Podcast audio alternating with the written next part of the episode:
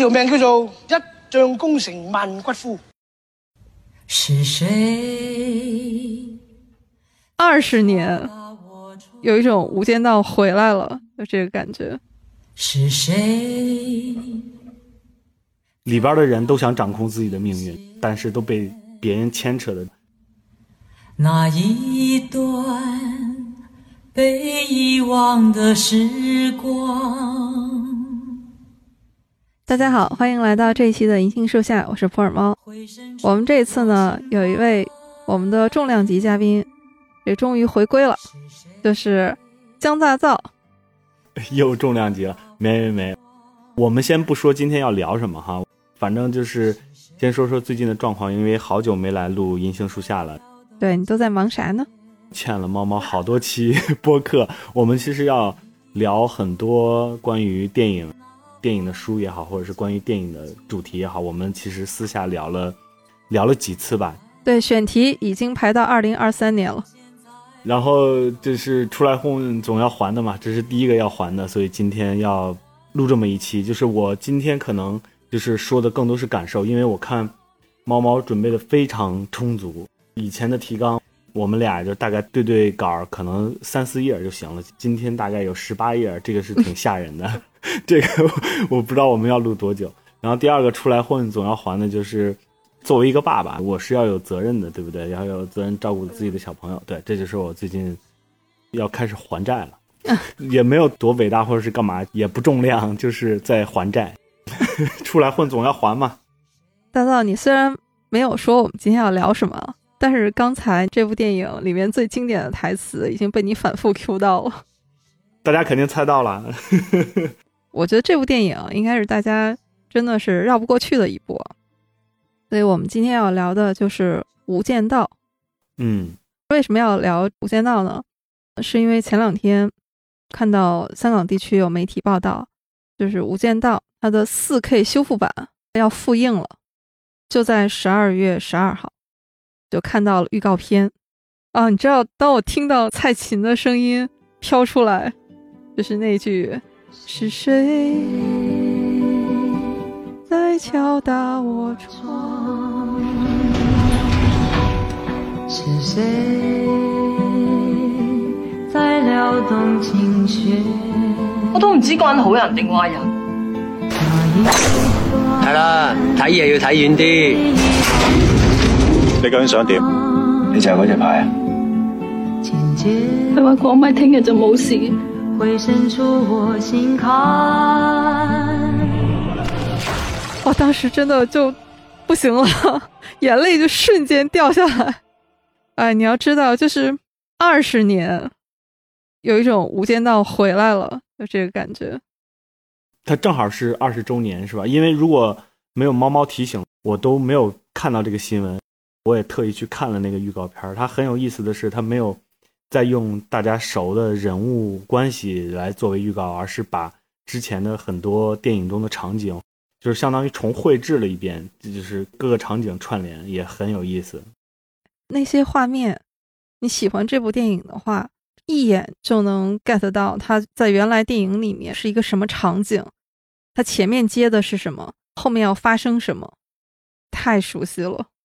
猫猫肯定印象比较深的是音响厅啦，就是刚才都唱了。我刚本来想插科打个混，说：“哎呦，我们银杏树下什么时候都变成 KTV 节目了？” 经典重唱是不是？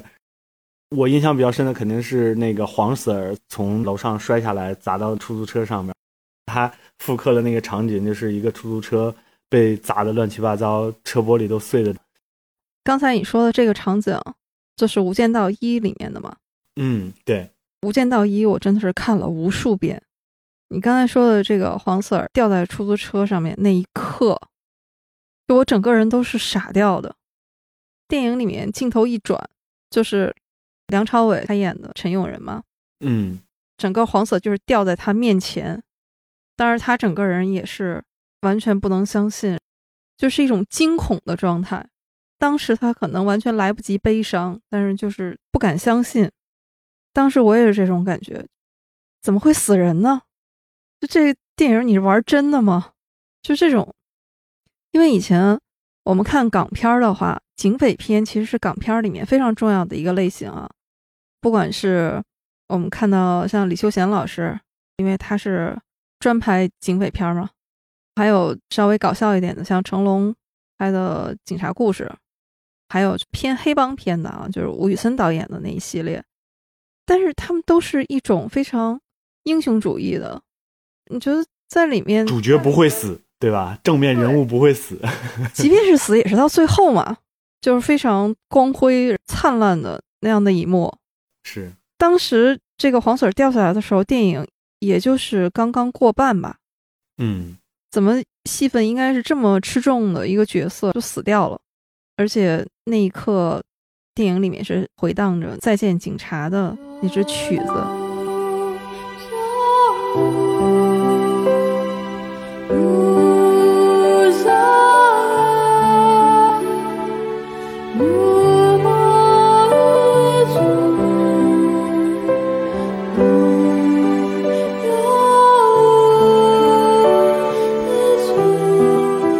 嗯，那个曲子大家肯定也特别熟了。我印象特别深，就是以前在 QQ 空间的时候，大家要放那种比较悲伤的音乐，就是《再见警察》，一放有点悲鸣的那个声音出来，就还挺有意思的。是的，哎，大嫂，你还记得你第一次看《无间道》是什么时候吗？应该是初中要毕业，在电视上看的。我看的还是内地版的结局。啊，大家肯定都知道了，内地版的结局是刘德华从电梯里出来。直接谈说你要被逮捕了，这是内地版的结局。香港版他也是被调查了，但是没有像内地版那么直接嘛。其实这个是因为《无间道》它第一部出来的时候还没有想到会有后来的二和三，所以这两个版本的结局呢都说得过去。嗯，但是因为《无间道一》是大获成功，按港片啊一贯的这种商业运作模式，就是。一部电影，它好一定要拍续集。本身它这个故事就有很多开放的空间，肯定是没有结束的嘛，所以就拍了二和三。嗯，这样看下来的话，它哪一个结局呢都是能够说得通的。因为最后刘德华扮演的这个刘建明，他是黑帮派到警方的卧底嘛，他最后就是受到了调查。你也可以说他得到了他应有的一个结局吧。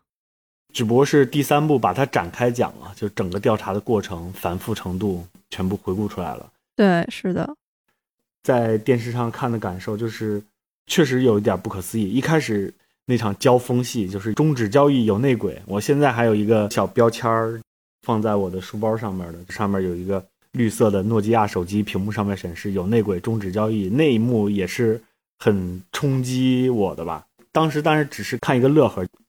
相当于是一个旁观者，他在看他，但是还是挺震惊的。猫猫，你是第一次大概什么时候看的《无间道》？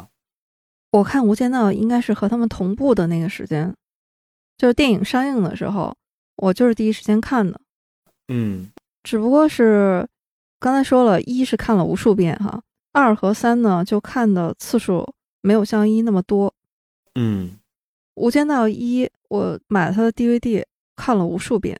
嗯，我到现在都还记得有一天，我是要去电影院看张艺谋导演的《英雄》，在出门之前还在看《无间道》，结果就有一个非常奇妙的巧合，就是在当年的香港电影金像奖上，就是《无间道》和《英雄》这两部电影 PK，因为都是当年很受瞩目的电影嘛。嗯，而且你现在来看的话，其实他们都是开启了。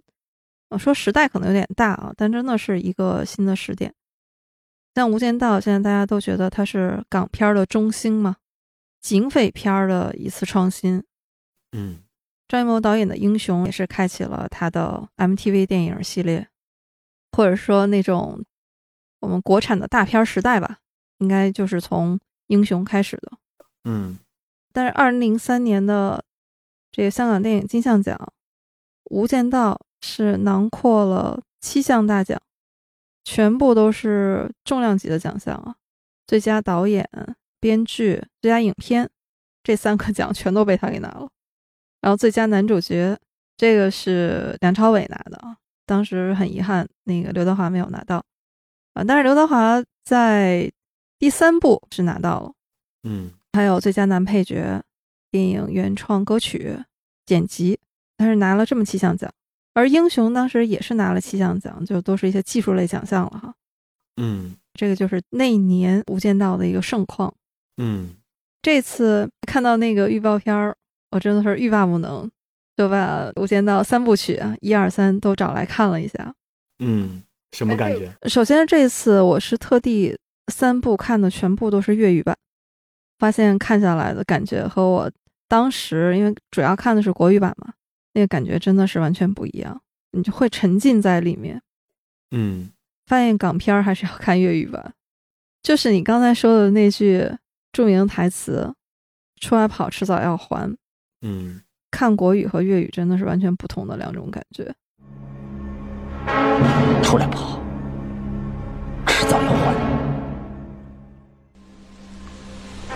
出嚟行，預咗要還。因为《无间道》的好看，它的国语配音其实也相当于封神了，就是大家很喜欢国语的配音，但是粤语就是原汁原味嘛。我这次也是猫猫提了这个选题之后，我重新看了这三部，我会发现它很多都是现场收音，就是它有很多现场的，就有点像我们录播客有点那种环境的嘈杂的那种状态，但是就是配音的时候其实是要把那个去掉的，所以就是这个就是为什么味道可能会有一点不一样的感觉。当然，人家本身是粤语嘛，它有一些，比如说俚语啊，肯定是原汁原味的会更有意思嘛。嗯当然，我还是没学会粤语。我本来心想今天开场的时候说一下粤语，还是学不了。出来混，它里边说的是出来行，就是它只是用了一个动词，就是出来跑，出来行走江湖。嗯它意思可以衍生更多。混当然我觉得都还好，但是确实如果再看一遍粤语版，应该会很有意思。哎，等等，就是我们刚才一上来，我们就自觉的带入了，就是对《无间道》非常熟悉的哈一个粉丝的视角。嗯但是我觉得可能我们还是要介绍一下《无间道》到底是一个什么故事哈，因为确实要考虑我们的听友是有还没看过这部电影的。或者还很年轻的，他们可能接触港片的时候都已经是很后来的那些电影了，嗯，觉得什么《捉妖记》什么的。《捉妖记》也不能算是正宗的港片吧？对对，哎，甚至现在我们提到港片这个概念都有点模糊了。来说一下《无间道》，它讲了一个什么故事呢？其实也很简单，主要的人物是两个，一个叫陈永仁，他是警方派到黑帮那边的卧底，他卧底在一个叫韩琛的黑帮老大的手下。当然，他的故事线很复杂，后面我们可以再展开。我们可以先记一下这个人物。三年，三年之后又三年，三年之后又三年，十年都嚟緊頭啦，老細。十年呢，可以拍好多部了。那么另外一个呢，就是刘德华扮演的，叫刘建明，他是黑帮派到警方的卧底，嗯这个可以说是警方的内鬼。这样的两个人，本来他们之间是没有交集的，但是因为警方这边这个黄 Sir，他是一心要铲除韩琛为首的这帮黑社会。嗯那么在这样的斗争当中，这两个人他们的命运就有了牵扯。嗯那么这里面就会涉及到黄 Sir 这边为代表的警方，他们从陈永仁这边获取了情报和信息，开展了行动。又由于黑帮这边呢有刘建明这样的内鬼，所以警方的行动失败了。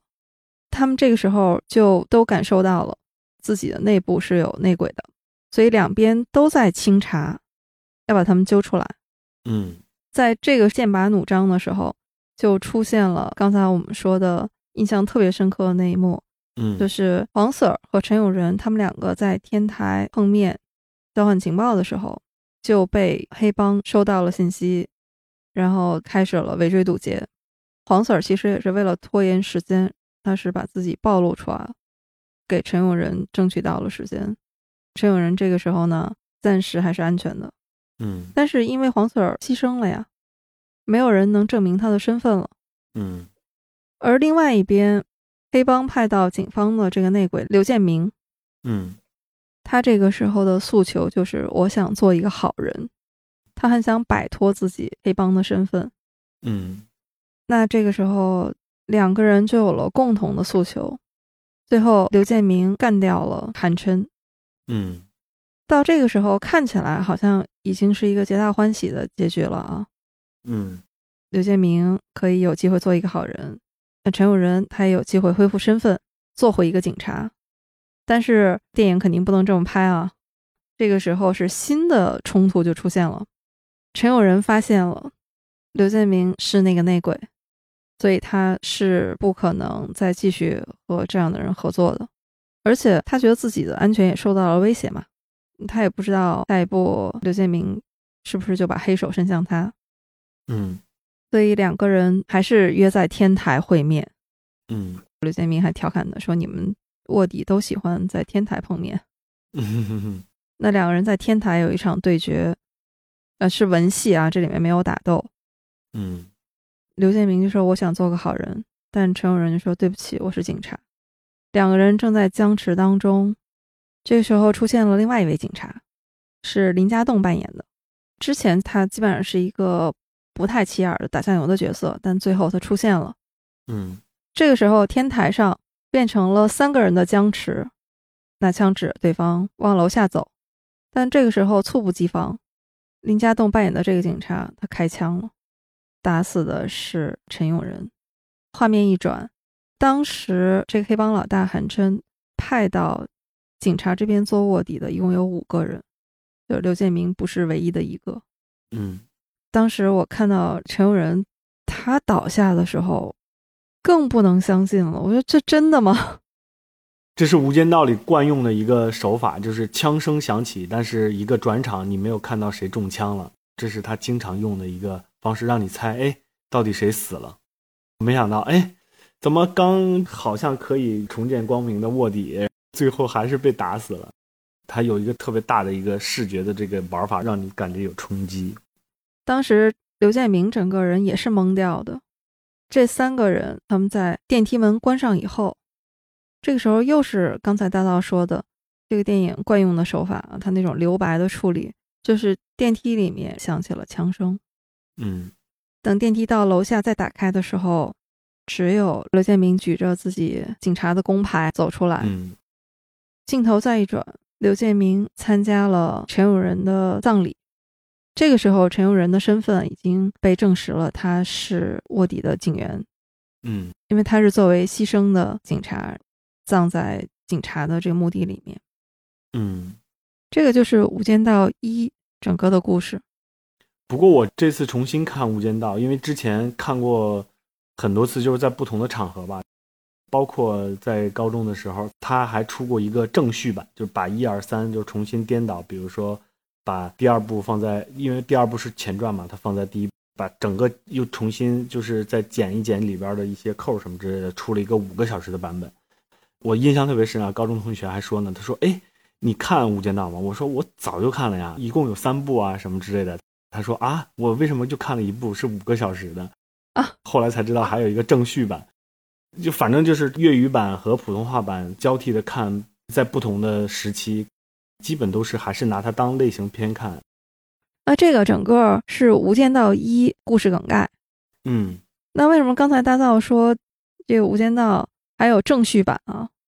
是因为《无间道二》它并不是沿着《无间道一》这个故事继续往下拍的，它其实是《无间道》的前传。它交代的是陈永仁和刘建明。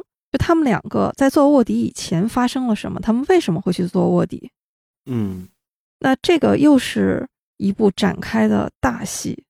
第二部有点像一部年代大戏，它里面的承载已经不仅仅是警匪之间的故事了，包括香港回归，就是这个特别重要的历史节点都捏在了他故事里。对，所以第二部大家都说有《教父》的感觉。它里面确实有很多向教父致敬的这种桥段。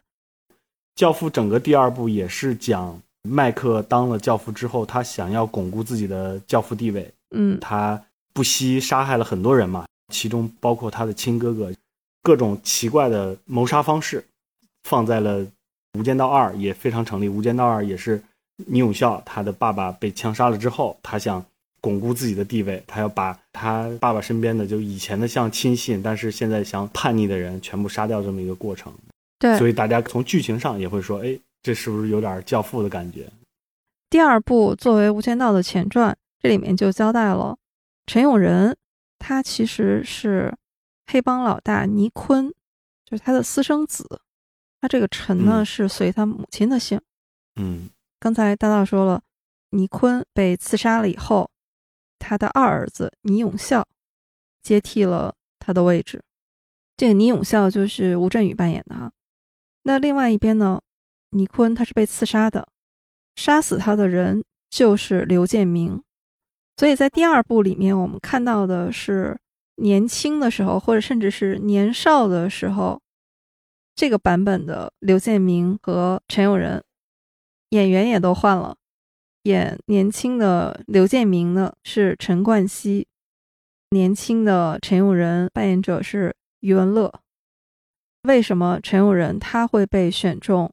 去做卧底，一方面是他个人能力非常突出啊，这个在一里面就有交代，在二里面给他铺陈了一个更让人能信服的理由，就是因为他的身世。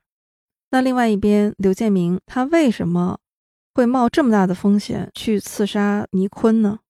因为他爱上了一个女人，嗯，Mary 姐，啊，这个不是郑秀文演的那个 Mary 啊。而这个 Mary 姐是刘嘉玲扮演的，是韩琛的女人。简单来说啊，这个 Mary 姐是刘建明的，你也可以说是他的老大，但她更是他的大嫂。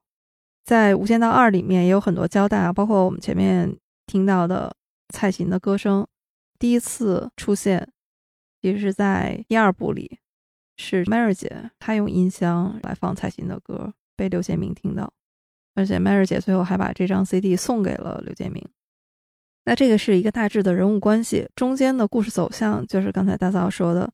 那倪永孝上位之后，他开始是要稳住这些下面的像分舵主吧，但是等他逐渐巩固以后，他就要干掉他们。而且他这个时候也查到了，杀死自己父亲的，就是韩琛的女人。是黄 Sir 让 Mary 姐然后这么干的，这个其实又回到黄 Sir 这个人，他是一个嫉恶如仇的警察，但是他没有想到，他种下了一个错误的因，最后就收获了一系列罪恶的果实，包括他自己的同事陆 Sir 被汽车炸弹炸死，其实这个本来应该炸死的是他哈，因为是在他的车上放的炸弹，韩琛。以前在他眼里面还是一个多多少少讲义气、有一丝人性在身上的黑帮老大，眼睁睁的看着他借警察的手干掉了倪永孝，黄 Sir 就把新的目标定在了韩琛身上。这是第二部，很详尽了。第二部里面又是有一系列的人物会出来哈，那我们后面也会慢慢的把这些人物和剧情。印象深刻的那些片段会再重新梳理一下。第三部呢，就是第一部的后传了，它是接续着第一部的时间线往下走的。这个时候，警察内部就开始调查刘建明了啊，因为之前出现了这么多，不管是黄 Sir 的牺牲啊，还有陈永仁的牺牲啊，还有那个林家栋扮演的这种卧底的出现啊，终归是出现了很多异常的情况，怎么也是要调查的吧。刘建明他是在处于被调查中，他的妻子就是郑秀文演的 Mary 啊，已经发现了他的身份，要和他离婚。嗯，所以他的精神是出现了很大的问题。虽然警察内部的调查呢没有发现什么问题啊，还是让他去复职了，但是他内心的压力是非常大的。那这个时候又出现了几个新的人物，一个是黎明，他扮演的杨警官。他在警局里面也是一个非常传奇的存在啊。嗯，开始上来的时候，你不知道他是正是邪，你看他也很像韩琛的内鬼，但另外一方面呢，他各方面都很优秀。所以他和刘建明之间又形成了一种新的对决。还有一个角色是陈道明老师，他在《无间道三》里面出场了，这也是他第一次啊去出演香港地区的电影。陈道明老师呢，他就扮演一位内地的商人，他要和韩琛合作。嗯，当然，三我们说虽然是后传，但它还是有一部分是倒叙的啊，就是会穿插着以前陈永仁、韩琛，包括和陈道明老师演的沈城啊，他们之间。黑帮嘛，他们合作当中啊，出现的一些互相的试探等等这样的剧情。最后的故事走向呢，就是刘建明他的精神因为已经出现了非常严重的精神分裂，他最后已经搞不清自己是谁了。黎明扮演的杨警官和陈道明老师演的沈城，他们两个是同盟，因为他们在之前和韩春这个集团斗争的时候。有一次和陈友仁的火拼，在这场枪战当中，他们三个用一种非常奇特的方式确认了彼此的身份，都是警察。这个也是电影里面一个名场面啊。他们其实都负了伤，陈道明打伤的是陈友仁的手，陈友仁打伤的是沈城的腿，他们都没有打对方最要害的部分，就是打头。这杨警官。他就是当年和陈永仁一届的警校的同学。他说：“如果不是因为你被开除，那我就拿不到警校优秀毕业生。”所以两人之间还有这样的一段缘分。最后虽然陈永仁牺牲了，但是他和沈城他们联手起来查内鬼。最后刘建明可以说是整个暴露在大家面前了，大家都知道他是内鬼了。但是这个过程也非常的戏剧性。他是放一段录音。他以为放的是杨警官的罪证，但没想到他放的就是自己和韩琛的那段对话。但是很不幸，在一场混乱的枪战之后呢，杨警官被刘建明击中了，而且击中的就是头部，也印证了刘建明他为什么是黑帮，因为他们开枪就是为了杀人的，是要打头的、爆头的。嗯，刘建明到这个时候。清醒过来了，非常绝望，他内心是非常痛苦的。他真的是游走在我想做一个好人和我想自保之间。他朝自己的下巴开了一枪，他其实是要自杀的。但是非常戏剧性的，刘建明最后没有死，他坐在轮椅上。郑秀文就是他的妻子啊，Mary，后来看他，对他说了一句：“孩子会叫爸爸了。”整个《无间道》三部曲。就在这样的一个结局里面结束了。嗯，我经常在想，你说《无间道》到底是一个什么样的故事？就是它经常让我觉得它里面包含了太多的母题，两个这种可以说是互换了身份，彼此的人生其实是被换掉或者被偷走的人。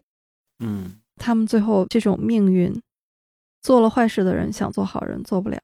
然后一个人为了做正义的事情，反倒要深陷在犯罪当中，这样的两个人，最后他们的结局，你可以说是一个无常宿命的故事。所以其实就应了他电影片名的这个逻辑了嘛，《无间道》就是在里边死去活来。另外一方面呢，我又觉得他又是一个身份认同的故事。对，当然。之前可能是经历过很多的挣扎啊，但是最后，就他们都在找自己到底是谁。一边是刘建明，他是非常渴望说我想做个好人；那一边是陈友仁，非常坚定，他说对不起，我是警察。这也是戏剧冲突或者是张力的来源嘛，就是他们的身份本身是混乱的。整部电影就是两个人在寻找自己身份。他们先要认知自己的身份，然后再慢慢慢慢认同自己的身份。我们最开头就提到了那场死亡嘛，就是黄色的坠车事件。我觉得那一场戏确实很精彩的一点就是，除了黄色的死亡，他还弄了一个傻强的死亡，就是两个人的死亡对两个人都有了冲击。黄舍的死亡是让一个在警察的内鬼说：“哇，我都告诉你那么多信息了，你最后为什么把我透露你的信息，然后你还要杀警察？”他直接给韩琛说的时候，其实有带一点无奈的。他掌控不了自己的命运。他说：“我玩到最后还是只是韩琛的一枚棋子。电影一开头其实也就印证了嘛。韩琛、曾志伟演的，在开头的时候说“一将功成万骨枯”，也就是说他要成，很多人都需要牺牲。刘德华饰演刘建明，他以为自己能掌握自己的命运，升级升得特别快，而且他就是调查 内鬼的人，就是这是一个很奇特的或者是很奇葩的状态。然后他去调查的时候，没想到最后韩琛趁着他去。透露黄 Sir 的位置，然后杀掉黄 Sir 的过程中，已经完成了一单生意，他就会发现，哎呦，我也只是一个棋子，就是那个瞬间是特别痛苦的。梁朝伟呢是在回去的过程中，傻强一直在跟他说话，我那个印象我也特别深，因为我以前觉得就是人中枪一定会立刻死亡，傻强在那段的那个对白也特别到位，他说我们在上面打了黄 Sir，生生打了十分钟，就是从他的描述里边就能。感受出来这件事情有多残忍，就是他不仅仅是从楼上摔下来那么残忍，然后他在慢慢慢慢慢慢变得虚弱，然后脸上开始出汗，脸开始变得苍白，咣撞到树上。他那个时候他还在说：“哎呦，我都没跟琛哥报告说你出去泡妞了。”对，而且他那话锋一转说：“你要不要告诉我那个？就是我一开始还以为他要问他，哎，告诉我你到底是不是警察？”他说：“哦，那个妞到底。”玩的开不开心？哇，他的性格一下子立住。梁朝伟这时候也是崩溃的，就是他先见证了唯一知道他警察身份的人死亡，然后另外一个就是他看到了他出生入死也不算出生入死，或者是经常去犯罪的一个同伙还在保护他，他也产生了一个身份上的一个混乱。里边的人都想掌控自己的命运，但是都被别人牵扯的就很真实。就为什么他是经典的原因。但我也觉得它是一个信念感的故事，嗯，里面你会看到那些坚定的人，不管中间他可能走了弯路，就像黄 Sir，他坚信的是这个世界不应该是这样的，嗯，那他最后也还是用自己整个的警察生涯和他的生命吧来印证了这一点，嗯，整个《无间道》一二三，我们就说它的顺序哈，第一部正传。第二部是前传，第三部是后传。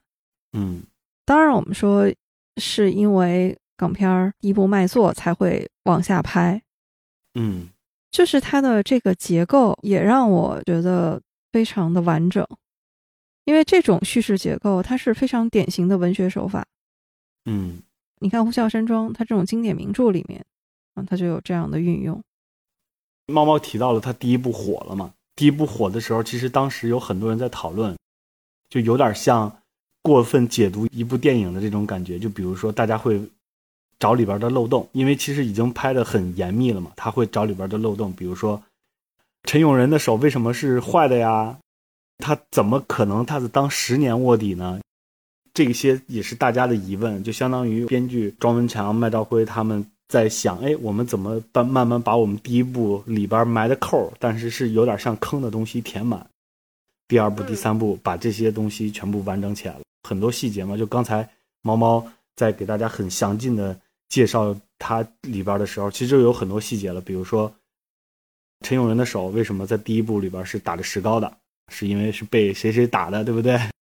就是很多这种细节都串联在一块儿了，以及为什么他被选择是去当卧底。为什么另外一个人去选择当警察的内鬼，也是都慢慢慢慢拓展开了。《无间道》这部电影对我们来说，现在可能真的不仅仅是电影三部曲。嗯，一说起《无间道》，就是马上电影里那些名场面就是扑面而来。是。呃，刚才我们其实过程当中啊，已经情不自禁的，就是说了好多印象深刻的这个画面了。还有哪些？还有哪些？我想想，猫猫你先来吧，还是因为我确实没有你那么激动。我在想为什么会这样？我看到了，我也就会觉得，哎呀，会有点感慨，但是没有特别激动，说不上来是什么感觉。我觉得可能有一个很重要的原因，就是当时我和《无间道》，我觉得我们是互相陪伴过来的啊。呃，因为我是跟他同步嘛，就是他出了我就看了。不管是看那个盘还是在电影院看，嗯，二和三我肯定是在电影院看的，这个毫无疑问。这种彼此陪伴、等待，一大火了之后就会有新闻出来嘛，啊，说二在拍，你就在等待，说二是什么样子啊？你等着看。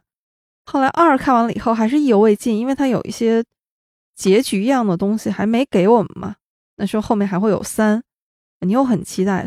嗯，当时整个那几年，你是被这部电影一直是在牵绊着的。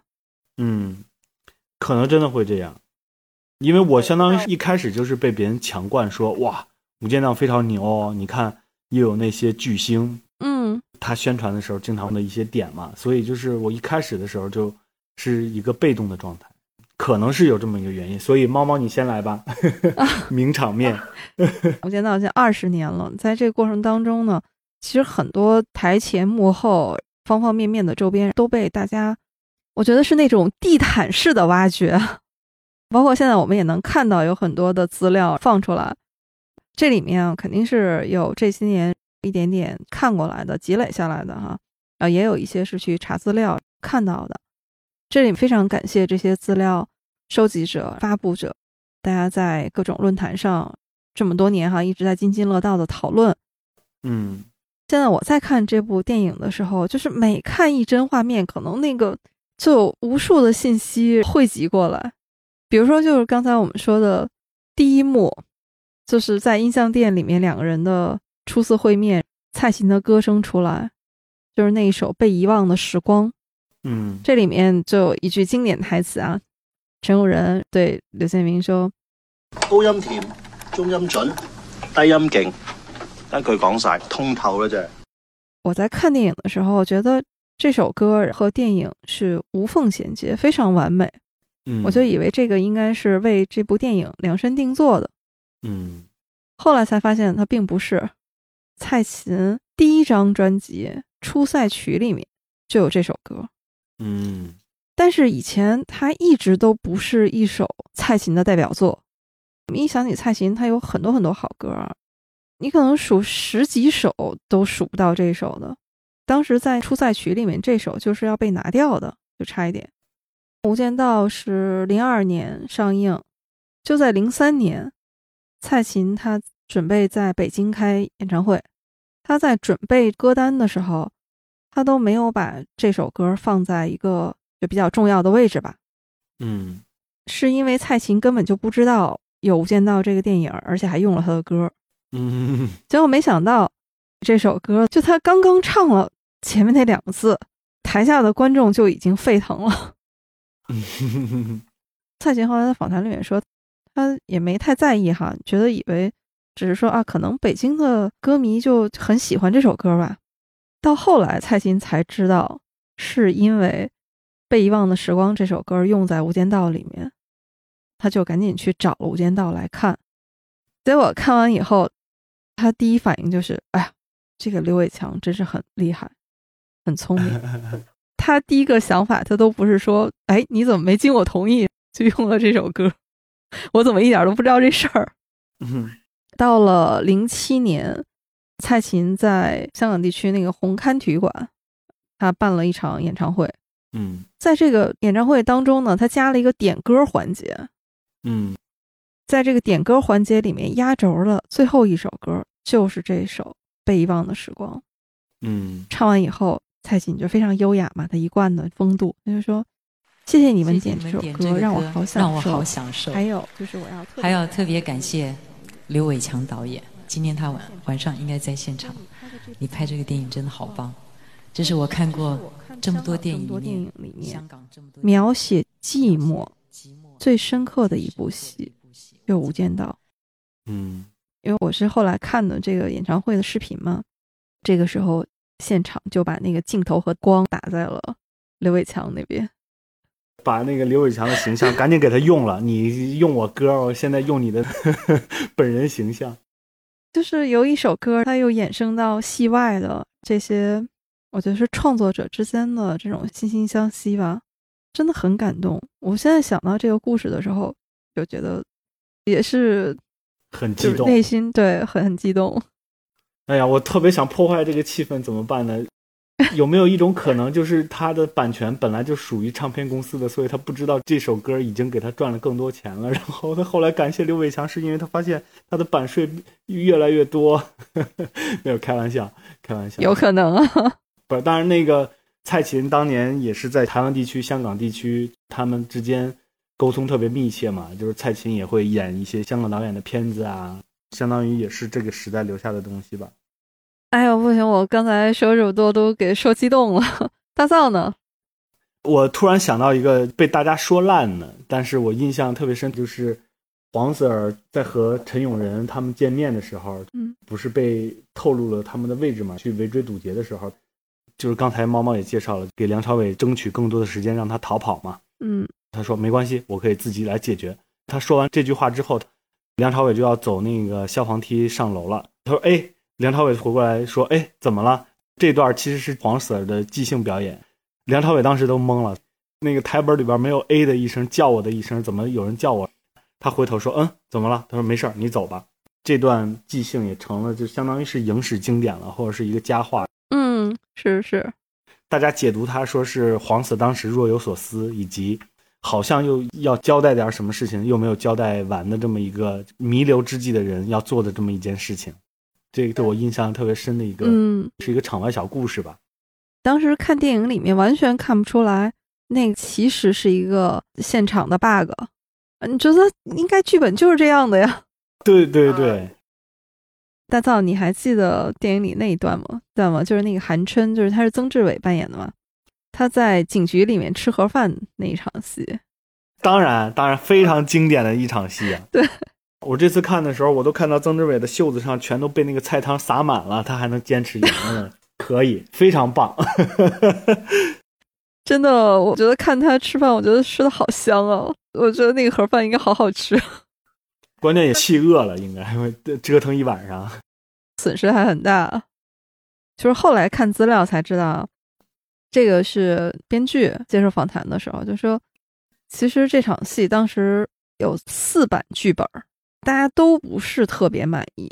嗯，第一个版本其实就是咱们看到的那个吃盒饭，曾志伟带着笑吃的特别香。对对对，黄 Sir 气他嘛，说你今天晚上损失了几千块啊。对，哎，你想那怎么可能是几千块呢？生气了就把盒饭整个就推倒在桌上。嗯，其实也是寓意着真正的决裂嘛，都感受到了对方的威胁。嗯。这个就是我们现在看到的这一版，但是当时庄文强写完以后，大家都不太满意，说觉得这太夸张了吧？编剧嘛，那没办法，不满意呢，只能继续写啊。然后就开始写，呃，曾志伟和这个黄 Sir 在警局里下棋，这个也没有用。第三个版本呢是韩琛带着他的手下们啊，在警局里面拜关公，黄 Sir 他们在旁边看。这个有画面感的，当然这个肯定也是被否掉的。而且你想，警察局里面怎么会有关公呢？难道他们还要自己带着？就想想这个画面，好像也不太可能哈。第四个版本呢，他写的是陈永仁和刘建明这两个人在交流。嗯，这俩人一看就回绝了，说这两个人物在当时那个情况下。是不可能说话的。当然，他剧本里写的时候说，被各自的老大上司哈给派出来。嗯嗯，你想想也是，那会太牵强了。如果那个时候他们俩出来的话，那大家就会怀疑说，是不是他们俩的身份就已经被锁定了？你再往后面，其实就不好圆了嘛。嗯，如果他们俩在这个地方就已经是用敌对的身份就已经见过面的话，就不会有后来的那些反转再反转。就是那种一环扣一环的这个剧情了，嗯，编剧真可怜，我就说写了四版剧本，最后还是这场戏的主角嘛，就是韩琛、曾志伟，他看了以后就说，就这吃盒饭这个了，嗯，不知道是不是当时饿了，所以最后就是用了第一个吃盒饭这个版本。据说当时就是导演刘伟强嘛，好像说对这碗也不是太满意。嗯，但没想到电影放出来以后，反而这个就变成了一个影史经典。它有点像戏剧了，就是哪有现实真的老大和卧底还有小弟们全见面，然后一块碰头的，这个有点，当然戏剧张力很大，包括他们说，哎，我知道对方都有我的王牌，大家开始往后看，就往后扫这一眼，也特别表演，这就是特别的戏剧，特别夸张，让你看到他还在看这件事情。当然，就是放在那个情境里是合适的。哎，大道该你了。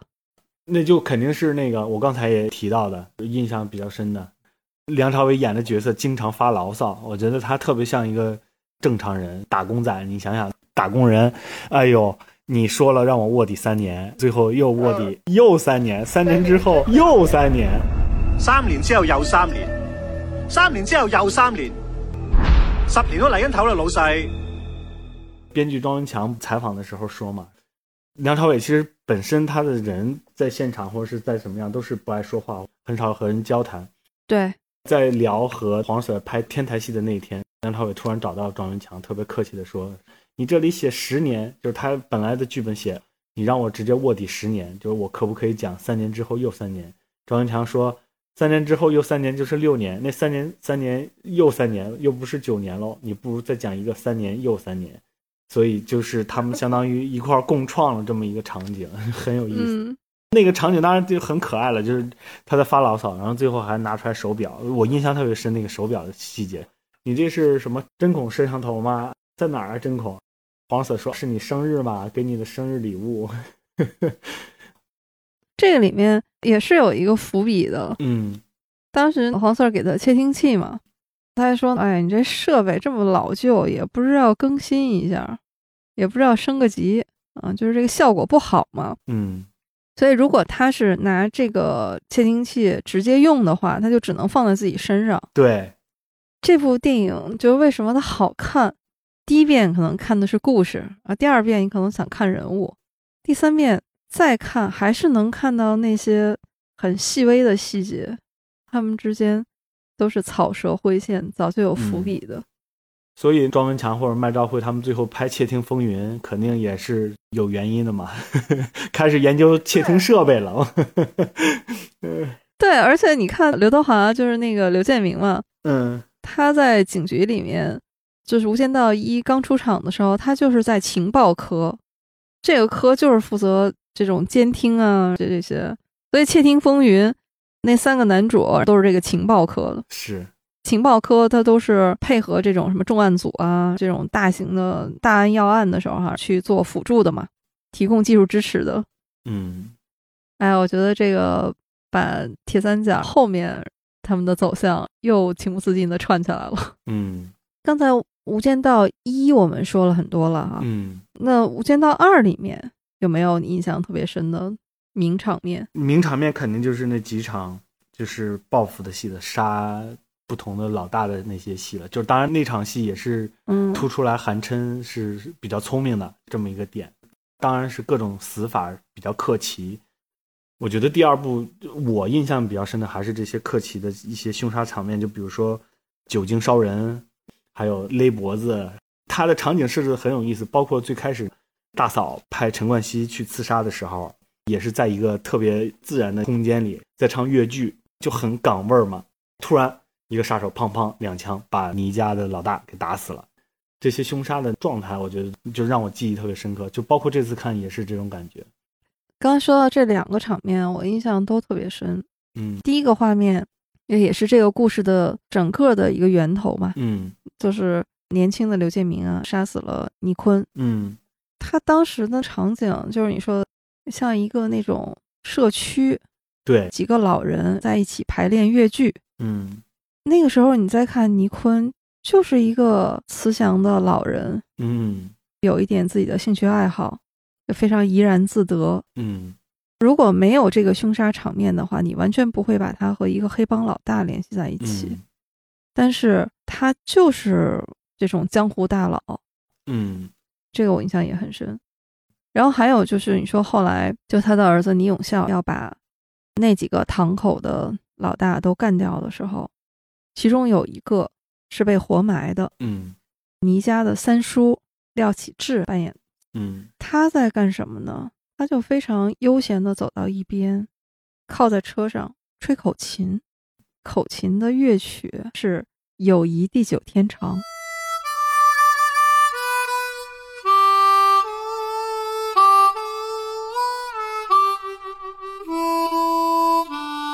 我这次重看的时候，我突然发现，哎呀，就什么东西，就是它可能就是注定的一种巧合。在做银杏树下第一期播客的时候，我们那次聊的是西南联大，联大的师生他们都很喜欢《就友谊地久天长》这支曲子。当时我就在想，这期的 BGM 我就要找这个《友谊地久天长》，但是你要知道这支曲子，因为它太经典了，所以有无数个版本。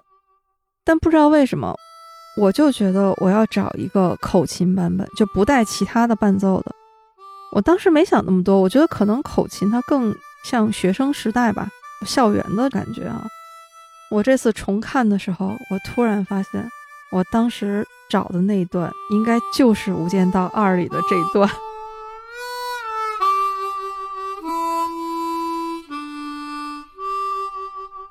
可以。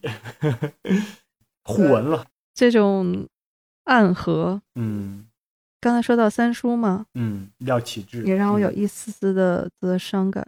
三叔现在也不在了，他是去年嘛去世的。是，看到三叔，我就会想起很多港片里的看着非常面熟的那些配角，开始很长一段时间叫不出他们演员的名字来，嗯，但是你一看他出现在电影里面，你就知道这是港片儿。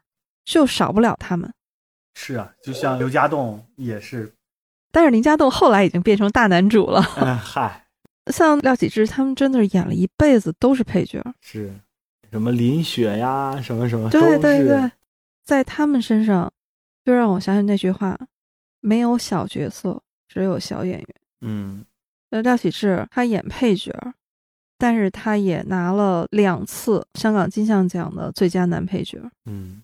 当然不是《无间道》啊，是其他的电影。嗯嗯，这几年港星去世的还挺多的，都是那一批老演员、老艺人。是，呃，看到这样的消息的时候，就真的很难过。嗯，一方面是说他们都是很优秀的演员啊，另外一方面呢，就会觉得自己曾经的那种美好的那一部分又少了一块。我倒觉得它是一个正常的过程，一个交替的一个过程。哎，《无间道二》里面你还有最经典的最后的一个平行时空剪辑了，就很直接。前面一个场景，韩琛他自己在思绪万千、噙着热泪的时候，转身含着笑脸跟大家觥筹交错，就是有这么一个转场的一个变化，很有意思。大造，你说起这段啊，我是想起他前面那一段，那个时候倪永孝还没有死嘛，而且风头正劲。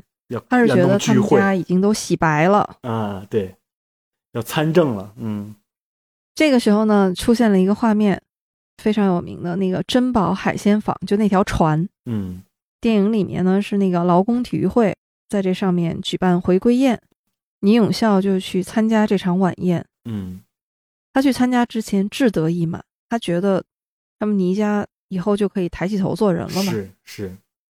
但是就在这个晚宴上，他就连续的被怼，先是警局的高层梁 Sir，对，别人介绍他都是作为成功人士嘛，结果那个梁 Sir 就对着另外一位上流人士说：“你应该最讨厌黑社会了吧？”嗯，是。后来他也是在这个地方被黄 Sir 带走了。嗯，我现在说到这个珍宝坊，又是觉得很伤感。嗯，这个珍宝坊，因为它出现在。很多部港片里面，对非常多。他一度让我觉得是港片里面，只要有这种豪门晚宴这种场面，就应该在这个地方。嗯，你像《食神》里面，最后那个食神大赛嘛，就是在这个珍宝坊上，而且甚至还有一些特效。嗯，薛家燕演的那个评委说：“以后我再吃不到这样的叉烧饭了，怎么办？” 嗯。就那个黯然销魂饭就是在这里诞生的一个地标嘛。不过突然联想到，有点像，比如说台湾地区要，比如说类似的宴会，另有一个大饭店一样。圆山大饭店吗？嗯，珍宝坊差不多也是这种概念，挺有意思的。但是珍宝坊今年先是宣布停业，后来说整条船要拖走去维修，但是就在这个路上。整条船沉了。哎呦，就是在今年六月份的事情。嗯，刚才我就说三叔去世了，对，人去楼也空了。哎，为什么我就说我现在重看《无间道》三部曲的时候，感受又不一样了？就是事隔二十年，你发现真的很多东西都在变化。所以很多港片都可以看到很多香港的老景啊，就最经典的肯定也有什么九龙城寨，也是现在也没了嘛。嗯，天水围很多地方，它变化太快了。我当时突然觉得香港电影，它是不自觉的、不小心的把那个整个时代特别繁华，所有人都拥挤在港口的城市的繁华的整个过程全部记录下来，就各种起伏吧，全部记录下来。整个《无间道二》里面，我特别喜欢倪永孝的书架。嗯嗯，倪永孝会在那个书架前面开会，旁边有个聊天沙发，对啊，对对，嗯，对，一家人在那儿，或者是在在开会，他经常喜欢坐在那个书架旁边的沙发上面。嗯，那个书架真好。有一个小花絮特别有意思，就是有一帧画面，就是倪永孝坐在书架旁边的沙发上啊，有一个镜头扫过去。嗯，截一张图，发现那一片的书架上面，它都是外文书，只有一本中文书，都是《金瓶梅》。然后他们有好事者就说扒一下，说这个为什么书架会这么摆啊？嗯，说也不为什么，因为真实的书架它就是这样的。嗯，说那个豪宅啊，就是投资这个《无间道》这部电影的老板。就是投资了环亚的那个老板，就林建岳，嗯，就那书架就是人家就真实的书架 啊。其实我想说，这个书架啊，真的是不能随便示人的。你说别的东西你都可以给人看，但是书架真的暴露了你太多秘密了。是，你把什么东西放在中心位置，可能就能透出你的喜好、你的性格。倪永孝这二里面，这是一个让我觉得特别。一言难尽的角色是，他为什么大家会觉得他像教父？就是因为从某种意义上，他们是让你很难讨厌的人。嗯，这个东西很矛盾啊，就是你明明知道像他们这种黑帮手上沾着无数的鲜血，但是另外一方面呢，宁永孝他在电影上呈现出来的，她一直都在强调家人永远是最重要的。这也是教父经典台词，对。包括他也会反复的说，父亲说过，出来跑迟早要还的。嗯，那最后也还在他身上。嗯，就我们就说他到底知不知道陈永仁就是他的那个同父异母的弟弟？他是个警察，他是个卧底。嗯，其实他应该至少是肯定有怀疑。嗯，这中间有一场戏嘛，就是他干掉了那几个堂口的老大之后，他们在那个巷子里面，他又处决了几个。当年他父亲的保镖，嗯，也是。你看，我们回到前面说，一个老大怎么那么轻易就让这个刘建明两枪就干掉了？嗯，那到这个地方有交代，就是保镖们都是收了钱的嘛，收了 Mary 姐韩琛的女人的钱嘛。嗯，倪永孝他就把枪给了自己的保镖张耀扬扮演的罗辑。嗯，他这个保镖面无表情，一人一枪，非常干脆利落，就把他们。这三个，呃，可以说叛徒吧，就解决了。嗯，倪永孝他就拿枪顶着张耀扬说：“我给过你机会，但是你是警察，我们是黑社会，大家就各安天命吧。”他这个话是看着陈永仁说的。嗯，说你来我们家七年了，但是我们不同路嘛。嗯，倪永孝也非常干脆利落，就他的那个保镖其实是个卧底，就干掉了。嗯，这个时候他从那个保镖身上。就瞪出来一根窃听器。对，他说：“因为你们的黄 Sir 杀了我们的爸爸。”嗯，陈永仁他整个的表情也是又惊恐又困惑。嗯，那不管怎么说，他和倪家那还是有血缘关系的嘛。他的这血缘上的父亲是被他的上司，就他一直信赖的黄 Sir，等于他设计给杀掉的。嗯。他的大哥其实现在是在警告他。嗯，接下来的一幕，有人就是骑着摩托车开枪，就射杀倪永孝。陈永仁的反应是，一把扑在大哥身上，就替他挡枪。嗯，你看到这儿，又是那种很复杂的人性，到底血缘亲情和你心里的那种正义的信念，那他们之间是怎么一个关系呢？嗯，所以电影到最后那一幕，宁永孝他最后当然是死了嘛。对，其实他是被韩琛整个设计，最后他是死在黄 Sir 枪下的。对，借刀杀人。当然这里面很复杂啊。韩琛其实这个时候已经是掌控了他们家里人的生死。嗯，所以宁永孝这个时候很绝望。嗯，在中枪倒地的时候，陈永仁抱着他，这时候陈永仁是抱着他在哭。嗯，但是宁永孝发现陈永仁衣服里面是有窃听器的。对，在最后这一刻，我到现在都还记得吴镇宇他那个眼神里面就是那种不解、悲伤，就那一瞬间。但是最后他的选择是替陈永仁把那个衣服又扣好了。嗯，他生命的最后一刻，其实他是践行了他的信念的，就是家人永远是最重要的。嗯，这部电影让我可体会的二十年，就是我现在再重看还是很多。嗯，就是那种人性的复杂。吴镇宇确实演的很好，在这一部。这个里面补一句啊，就是那个张耀扬，他确实怎么看也看不出来是个警察。他实在是 太经常演黑社会了。对对对对。嗯。你记得二里面就演黄 Sir 的好朋友，就是那个陆 Sir，是胡军。嗯，他是咱们内地的演员嘛，也是影帝级的表演。但是他是怎么看都不像香港警察，不像经过英式教育的那个 警察形象。他身上处处都是散发着我们中国警察那种，或者中国军人那一种。阳刚正义的气质和那种光芒，嗯，他确实气质，你放到港片里面啊，你就觉得不对，你也说不出来哪儿不对。他的粤语不知道是不是他配的，听起来像是他配的。这一点上，到了第三部的时候，陈道明老师那个违和感就更强烈。我记得第三部，因为那个是一直等着嘛，嗯，就整个收官之作。现在我回过头来看，对第三部的评价是有点不公平的。当时我们都觉得是三部里面最差的，相对来说呃最差的一部。但是现在来看呢，当时是有很多的情绪在里面，就是因为你期待太高了。嗯，其实现在你回过头来看，里面它的很多设计都是合理的。就是为什么要有一个陈道明老师扮演的沈城，真实身份是警察，但是他。开始的身份是一个商人嘛，要去和黑帮合作。其实是因为黎明他扮演的杨 Sir，他要查内鬼，他没有自己人可以相信了，因为他不知道谁是战友，谁是内鬼，他只能去找一个外面的人去合作。嗯，整个《无间道三》，但是其实现在重看的时候。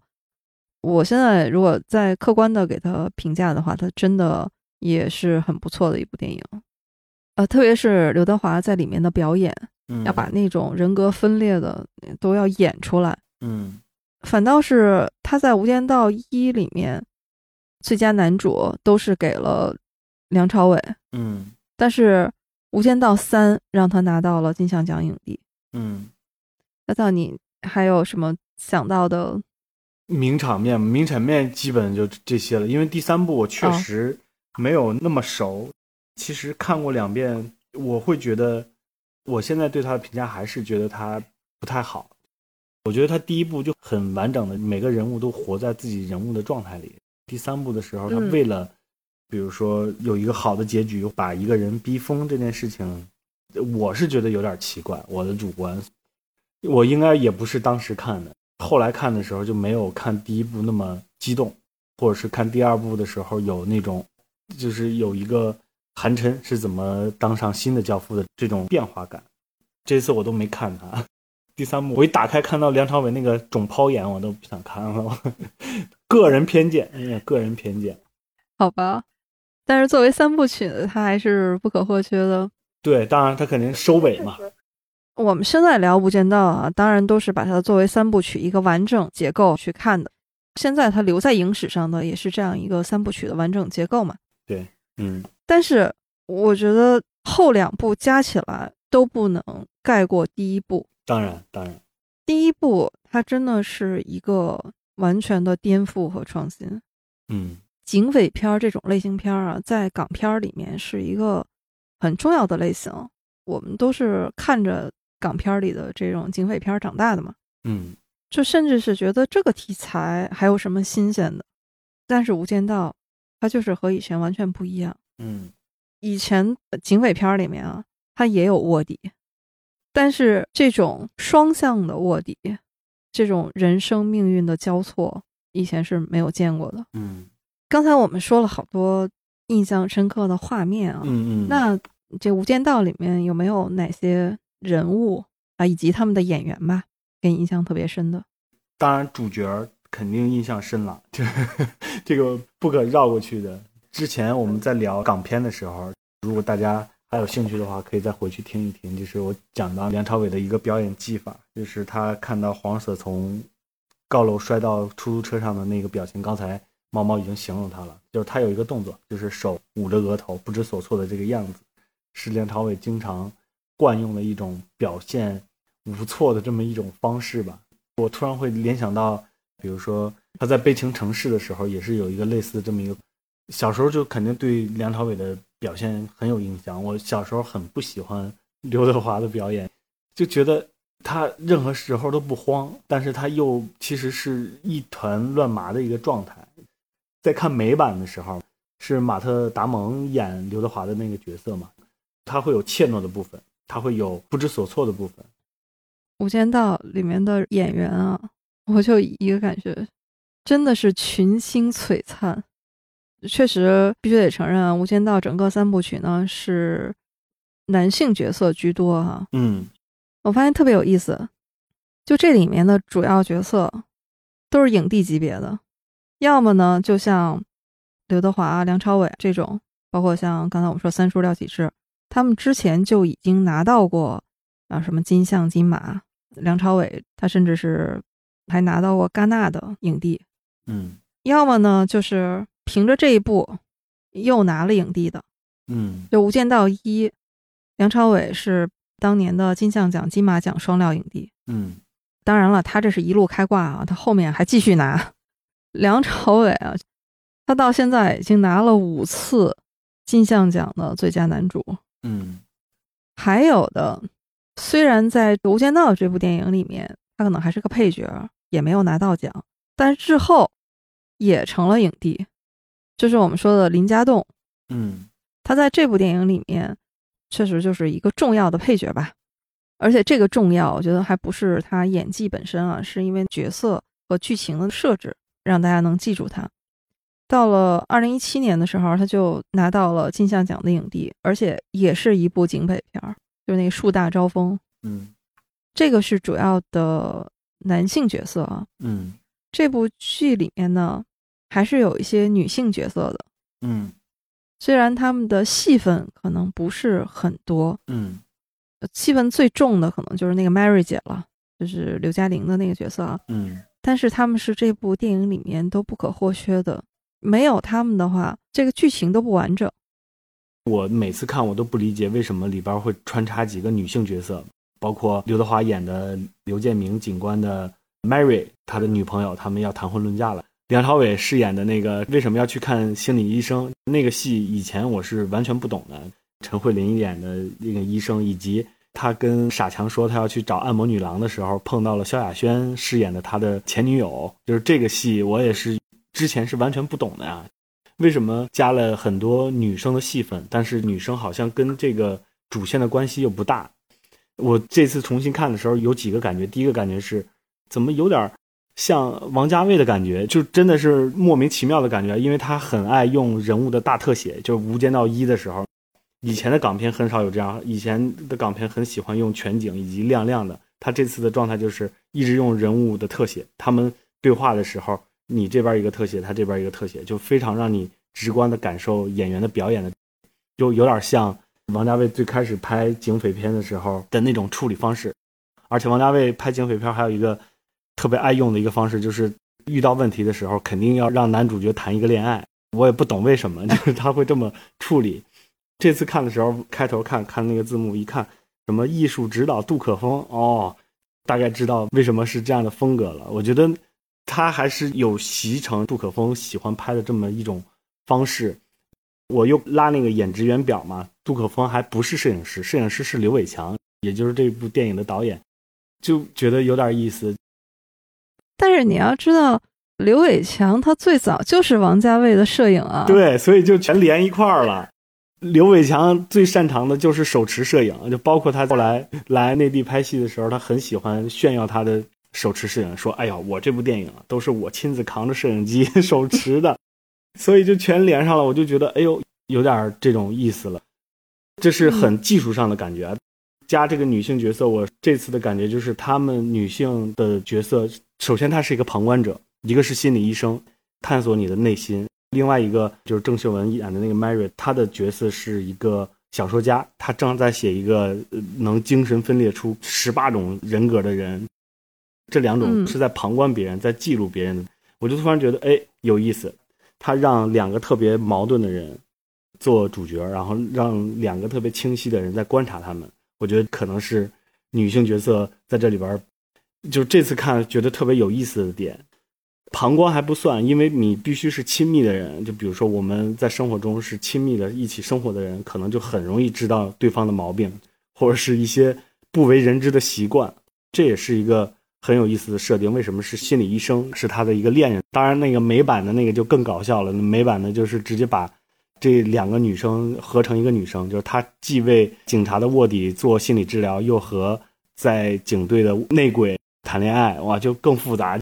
它里边的女人角色一般都是旁观的角度，很清楚的知道他们的命运。这么多的感受，其实就是它里边还是有很多场戏，我觉得是可以玩味的。其实关于《无间道》里的女性角色，我特别想展开聊一聊，因为首先我自己是女生嘛，哈，嗯嗯嗯，当年看的时候有一些我觉得是忽略掉了的，但现在重看，哎，真的觉得这些女性角色设计的都非常巧妙，嗯，有一些是刚才你提到过的哈，嗯，先说一个我这次突然发现的一个巧合，嗯，他们大部分都是歌手。最早入行的时候是作为歌手入行的，你像演呃 Mary 郑秀文，她最早是歌手，当然后来他在这个电影上的表现也非常好哈。嗯，演陈永仁初恋女友的 May，而是萧亚轩。萧亚轩，嗯，萧亚轩就一直是歌手嘛，影视也基本上是客串这种性质的。嗯，心理医生就是那个李心儿，嗯，陈慧琳，她也是歌手。所以这几个出现在《无间道一》里面，其实主要就是他们三位女性嘛，全都是歌手，是，但是竟然没有让他们唱歌。最后的主题歌也是呃两位男主嘛，梁朝伟和刘德华，刘德华啊，他们两个合唱的，嗯，浪费呀。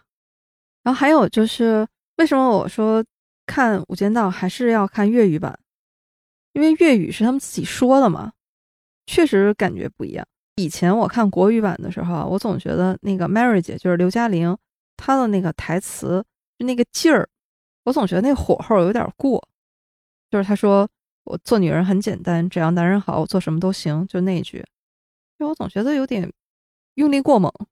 但是我这次看粤语版的时候，我就发现非常自然。她自己，她既是老大的女人，她自己也是老大。他说这句话的时候，其实他既是作为一个妻子对自己丈夫的那种关心、那种真爱，但他说这句话的时候，他做那么重大的一个决定，而且那个时候倪坤都已经死了嘛。他说这句话的时候，又带着几分霸气，啊，那感觉都对。刘嘉玲也是啊，你看她也是这种，演完这部戏以后，过了几年，她也终于拿到了金像奖的影后。刘嘉玲那个原声，我这次听了，我就会觉得有意思的一个点，大家可以如果要重看的话，你注意她的笑声，她那个哈哈哈的笑声，就包括在让子弹飞的时候，其实就一下子把刘嘉玲的性格给展示出来了。刘嘉玲是比较大大咧咧的这种性格嘛，就是她那个笑声特别有标识度。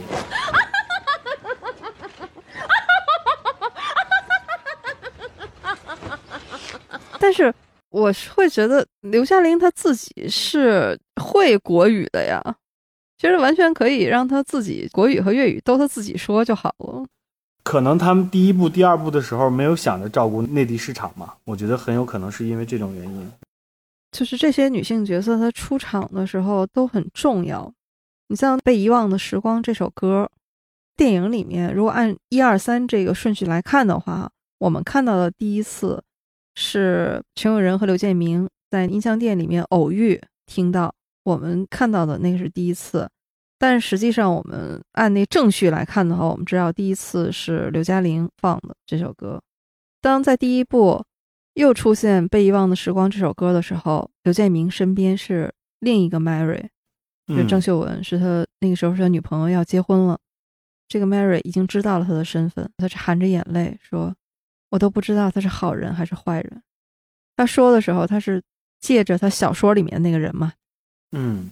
而刘建明他心心念的是我要做个好人。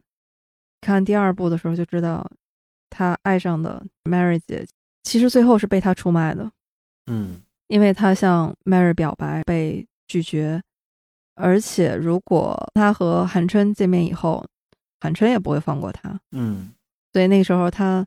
一方面是我得不到，而且你让我处于危险之中，就只好选择干掉你。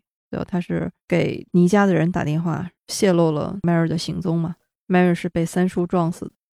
所以预告片里还有一个场景，就是 Mary 的高跟鞋留在地上。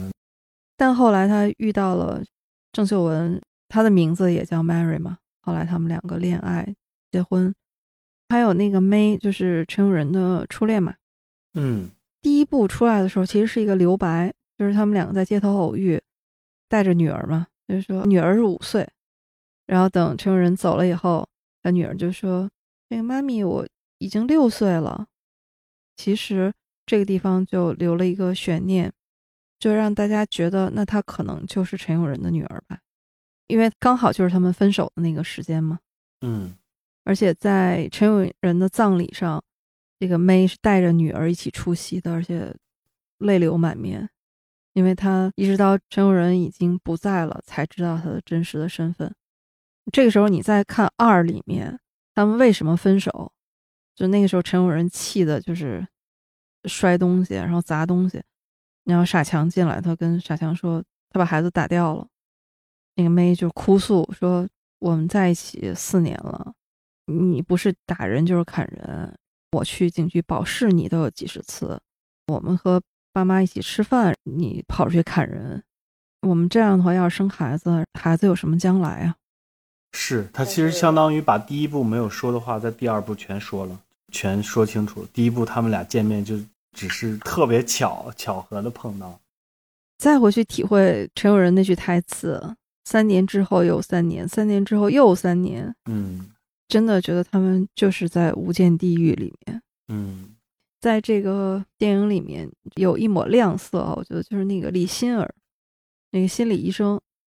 那《无间道》给我 留下的一个印象，就是我很长一段时间里面，我就以为看心理医生都是要躺着的，都是可以在那儿睡觉的。那这个这费用还挺贵的，我觉得。那这个床位费费用很贵。有一个。角色，我知道你，其实他完全是客串，李永孝的姐姐惠英红，嗯嗯，她扮演的嘛，嗯，那个就纯客串是吗？对他应该就是纯客串，因为一共也没有几个镜头，对，啊，可能就一句台词吧。惠英红她出现在这个电影里面，她的那个形象和那个气质，你就觉得很对。她既有那种大家姐、大家族的长女嘛。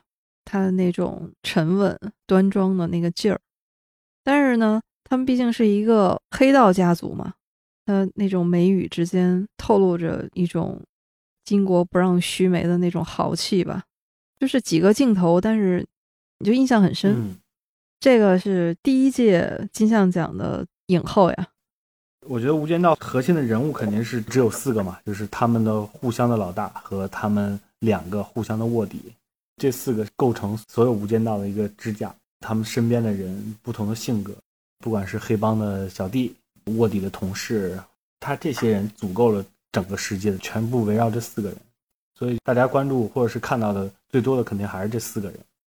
那些主要的人物和角色，反正我们之前因为已经说过很多了，说场面的时候可能也都聊到过了。嗯，当然这里面也有一些比较，也不知道该说可惜还是该说活该哈。就是陈冠希，他当时拍《无间道》的时候还是新人嘛，他是刘伟强觉得这个新人值得栽培。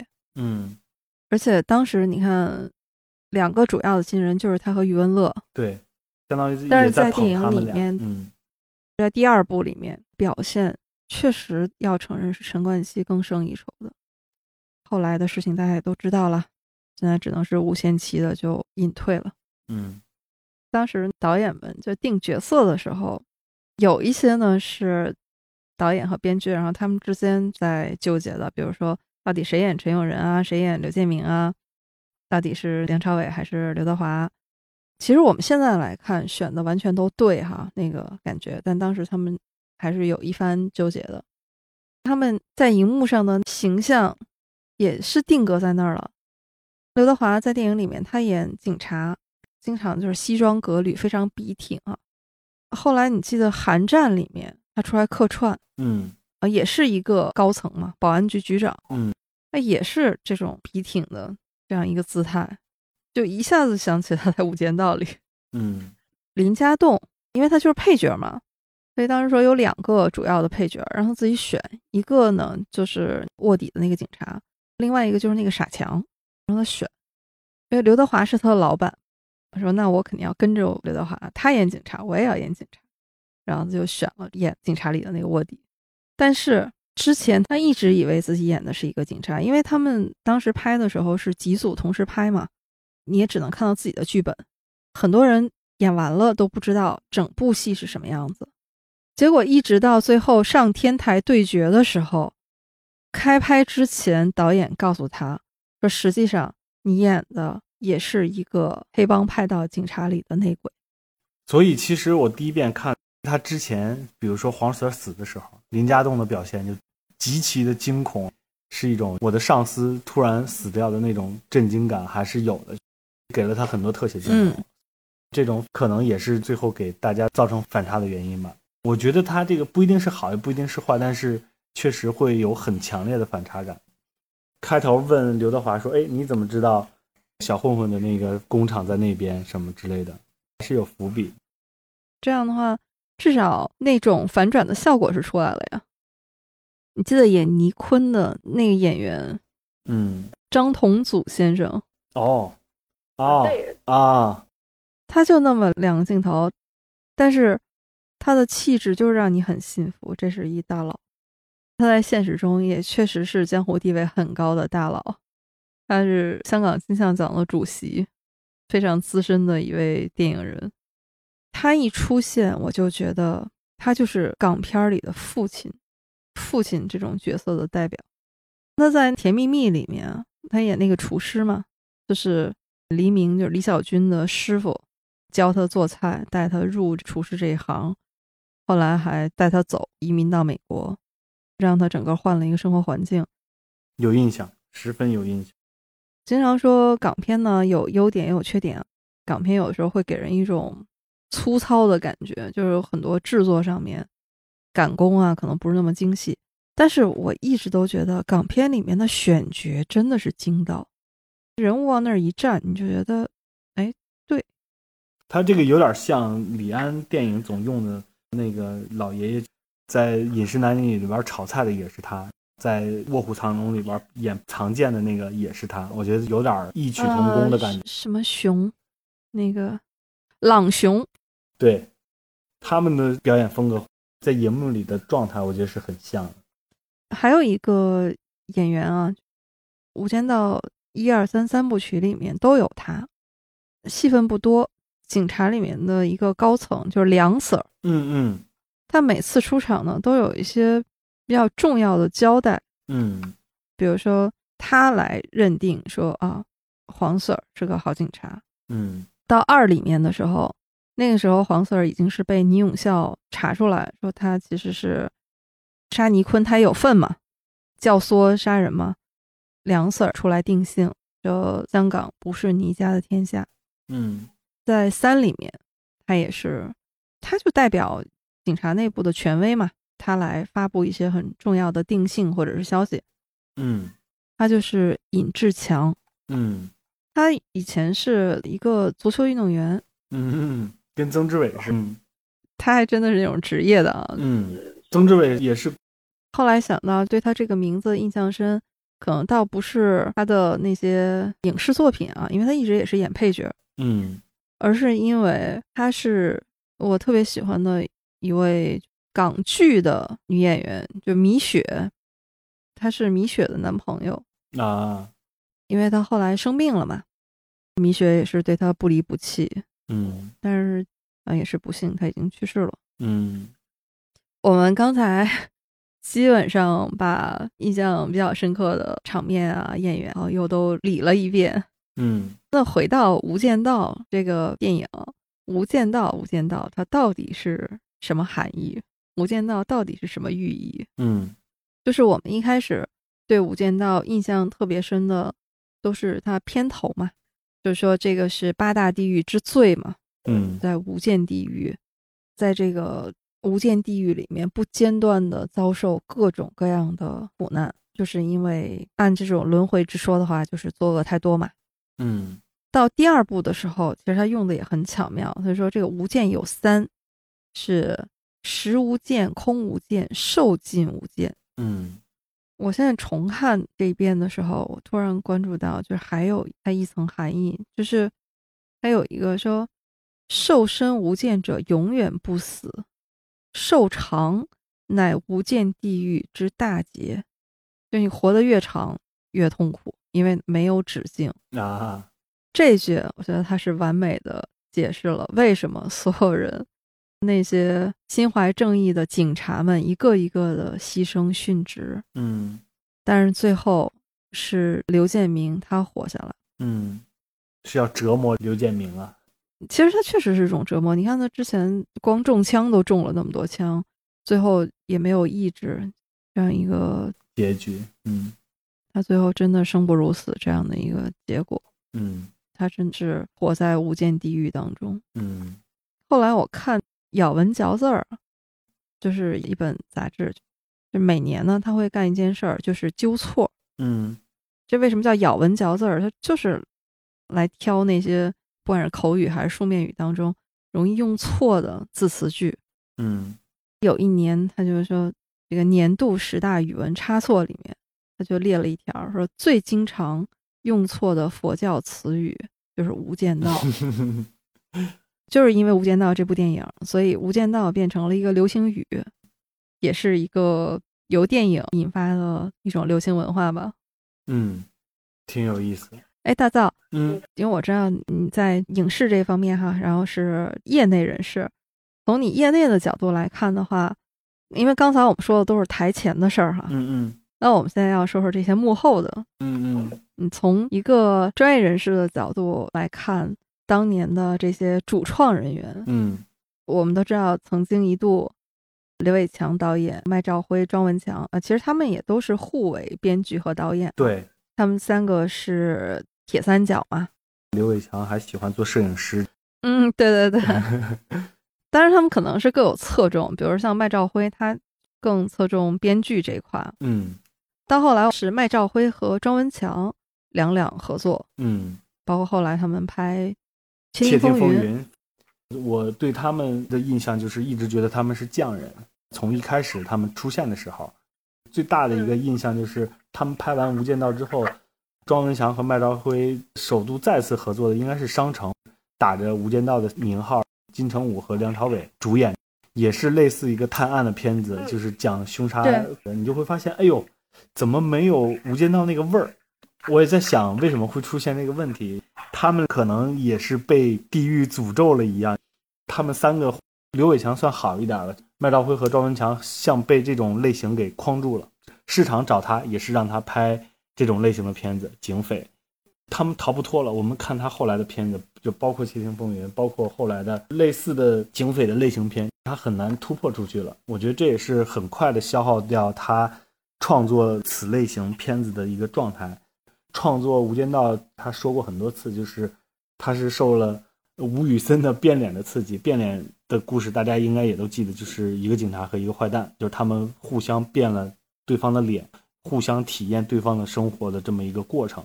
吴宇森导演真是对后来的多少个导演都产生过重大影响。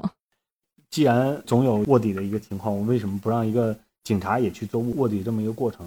这种资料描述的时候，他都在说麦兆辉那个时候已经吃不上饭了，已经赚不到钱了，所以他非常在痛苦的情况下写出的《无间道》。然后当时找投资也不好找，后来。能找到刘德华可以很快的答应，能找到老板投资这件事情都是很痛苦的过程。说实话，他的风格跟以往的香港警匪片不太一样的是，他还是敢用大量的特写、大量的对白。他不是那种动作取胜的，对他很多细节都是用对白堆起来的，就真的是靠剧本堆起来的。时运，我是这种感觉。他们做成了《无间道》，他们就又被《无间道》的这种类型给限制住，一直在做。这种类型的东西，《无间道》当年真的是被看作整个香港地区电影的一部救世之作，很让人振奋。应该是，不管是它的票房，当时整个港片市场已经是比较低迷的一个状态了嘛。嗯，《无间道》是在香港地区先上映的时候，两周票房就突破三千万。嗯。最终是超过了五千五百万嘛？嗯，后来金像奖、金马呀什么也都是平汤。嗯，真的是叫好又叫座这部电影。对，当时让人觉得是整个香港电影市场的一剂强心剂。我们之前聊那个香港往事的时候，有一个所谓香港票仓的一个概念嘛，香港地区、台湾地区当时的电影业比较发达，他们的那个电影票房，比如说。顶峰顶峰，一九九几年的时候，其实那个香港的票仓也就大概也就五千多万，差不多了。嗯，因为他们的人口或者是他们地区的限制，他们的票仓其实一直就是这么多了。现在因为我们内地的票仓太大了，所以就是我们现在都已经可以完全忽略这两个地区票仓了。以前我们都是拿这两个地区的票仓来作为一个标准的。哎，对我们之前不是聊过一次港片嘛？当然那个是。更怀旧的哈，可能那个时代都要在《无间道》在之前，嗯，这就有点接上了哈。对，港片就曾经那么辉煌，就是在走下坡路的时候，哎，《无间道》来了，一下子让人看到了希望。但实际上，现在回过头来看，嗯，那个真的更像回光返照。嗯，即便就是在。二零零二年上映，然后二零零三年的金像奖，其实那一年的香港地区是笼罩在一种阴云密布的暗淡之下的。嗯，那一年金像奖颁奖典礼上，大家都是非常肃穆，嗯，是以悼念张国荣做的开场，嗯，就是一个非常伤感的画面。而且那一年呢是 SARS 横行嘛，嗯，当时香港情况也很严重，嗯。所以那年大家都是戴着口罩出席的颁奖典礼。嗯，二十年呀，现在重新看的时候，五味杂陈里面包含了很多很多的内容。嗯，是啊，也就是说，其实这波电影人，像所谓的铁三角，刘伟强、麦兆辉、庄文强，他们其实也是见证过那个时代。也是有那股劲儿在的，可能是也是因此吧，因此才会激励他们做。因为那个时候香港电影行业那么繁华，里边确实是藏龙卧虎啊。就比如说我们之前聊过的，像吴宇森，他以前也打下手；王家卫，我们可能接下来要聊的打下手是一样的逻辑。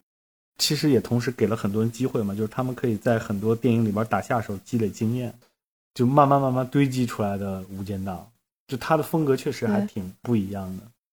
刚才我们说的这个铁三角啊，他们之间本身就是一种传承。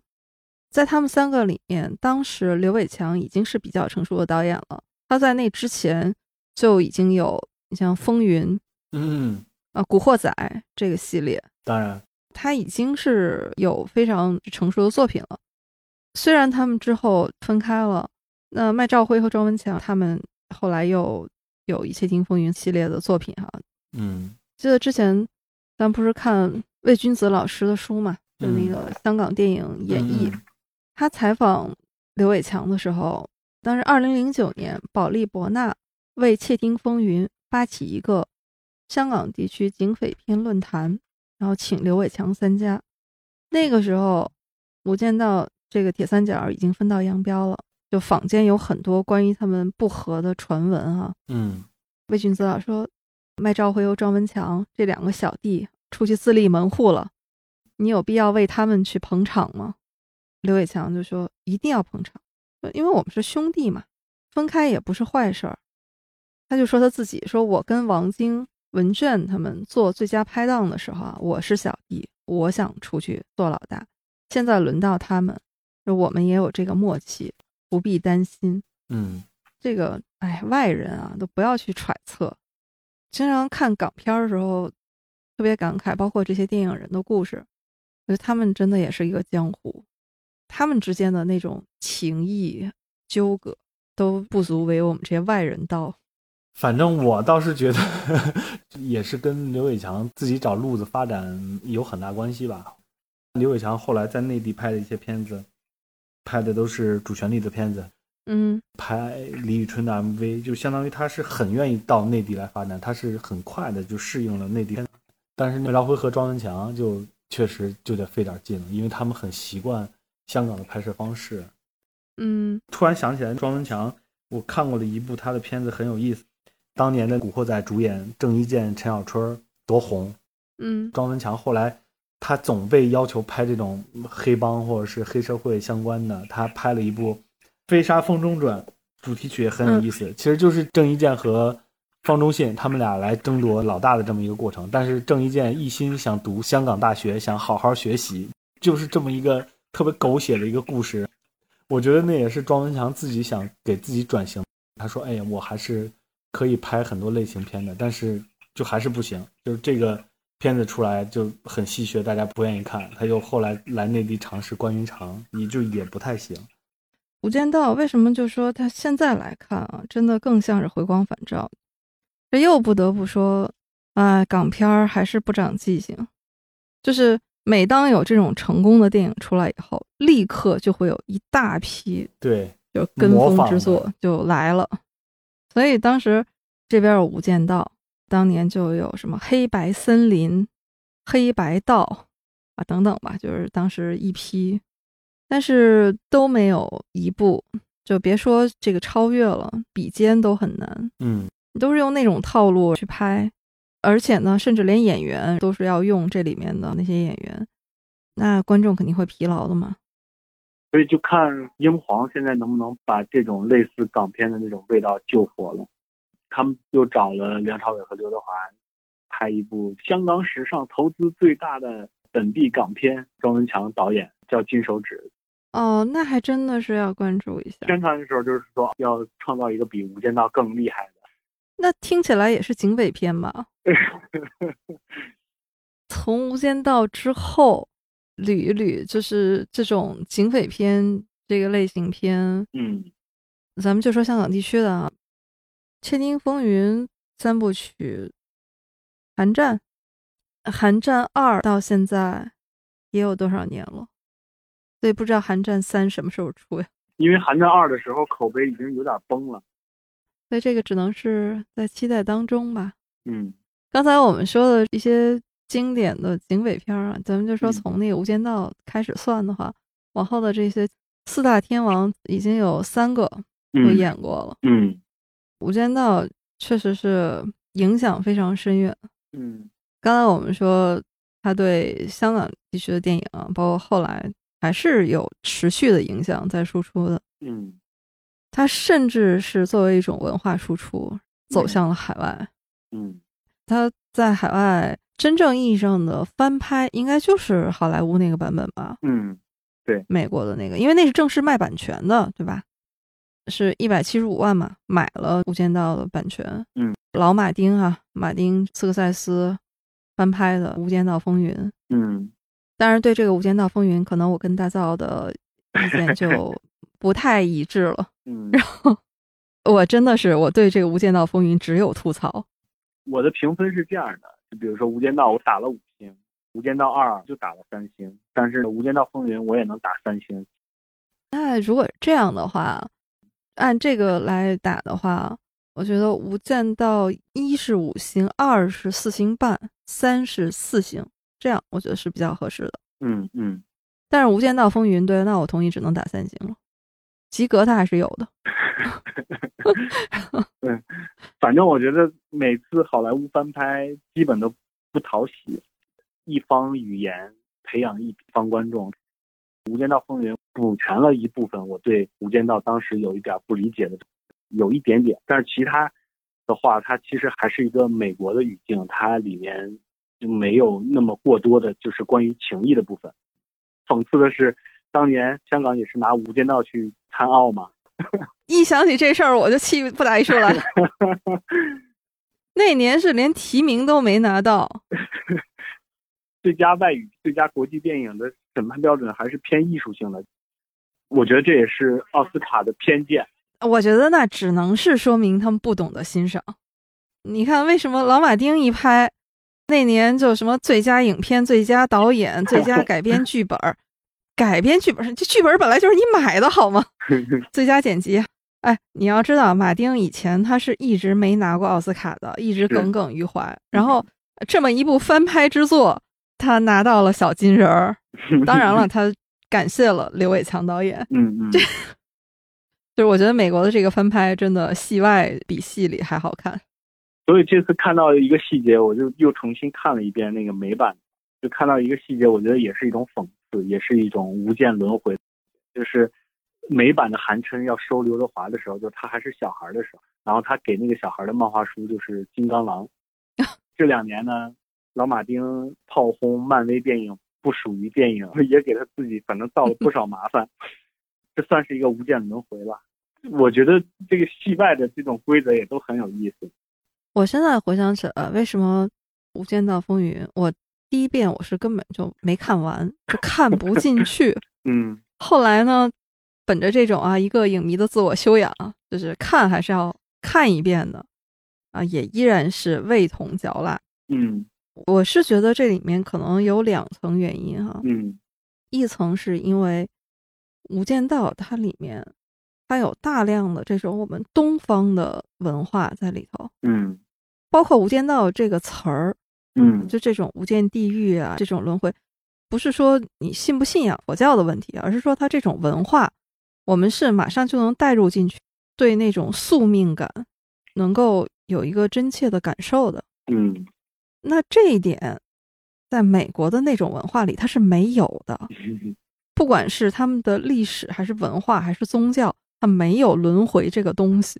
嗯，无间道里面更深层的这种痛苦。嗯，他们文化里是没有的。嗯，他无非就是说你你作恶你就下地狱，那你受到了惩罚。嗯，如果照这个逻辑的话，他没有办法解释，就是我们刚才说的为什么是刘建明他最后他没有死，他活下来了，但其实他反而是受到最大惩罚的那个，他理解不到这一层。嗯，所以美版就把刘建明这个角色处死了。所以就是说。